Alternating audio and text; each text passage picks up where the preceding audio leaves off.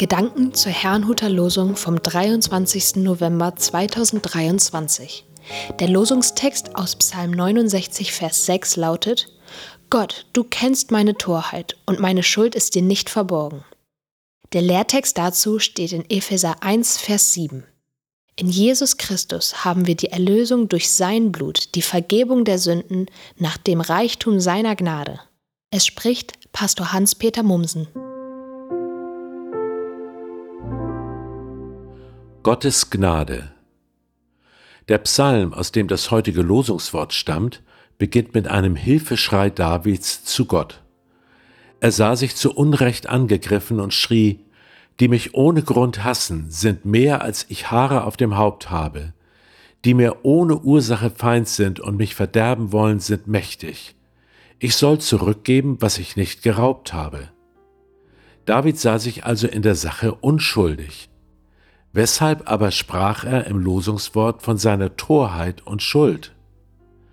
War denn seine Unschuld in der Sache nicht Grund genug, dass Gott ihm jetzt half? Offensichtlich sah David das anders. Ich verstehe das so, dass Gott uns immer vollständig betrachtet.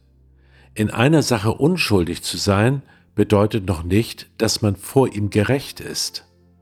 Nun hatte David selber in einem früheren Psalm gesagt, der Herr hilft den Gerechten, er ist ihre Stärke in der Not. Psalm 37, Vers 39. Doch eben hier lag das Problem. Auch wenn David in manchen Sachen unschuldig war, hatte er sich in anderen Begebenheiten vor Gott schuldig gemacht.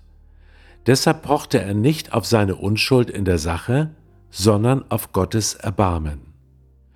Ich denke, dieser Grundsatz gilt bis zum heutigen Tag.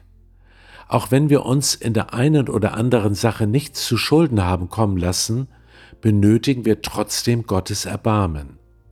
Gott sieht uns eben in der Gesamtheit und nicht nur im Einzelfall. So brauchen wir alle seine Barmherzigkeit. Genau diese wird uns im Lehrtext zugesprochen. In Jesus Christus finden wir Erlösung und Vergebung. Nicht, weil wir ein vorbildliches Leben geführt hätten, sondern weil er gnädig ist. Deshalb meine ich, ist es gut, sich nicht auf die Momente zu konzentrieren, in denen man uns zu Unrecht angegriffen oder geschädigt hat.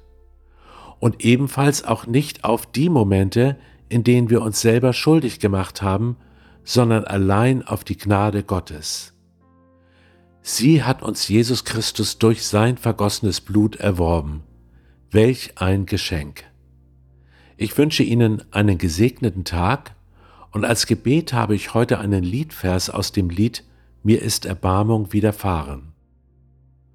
Mir ist Erbarmung widerfahren, Erbarmung, derer ich nicht wert. Das zähle ich zu dem Wunderbaren, mein stolzes Herz hat's nicht begehrt.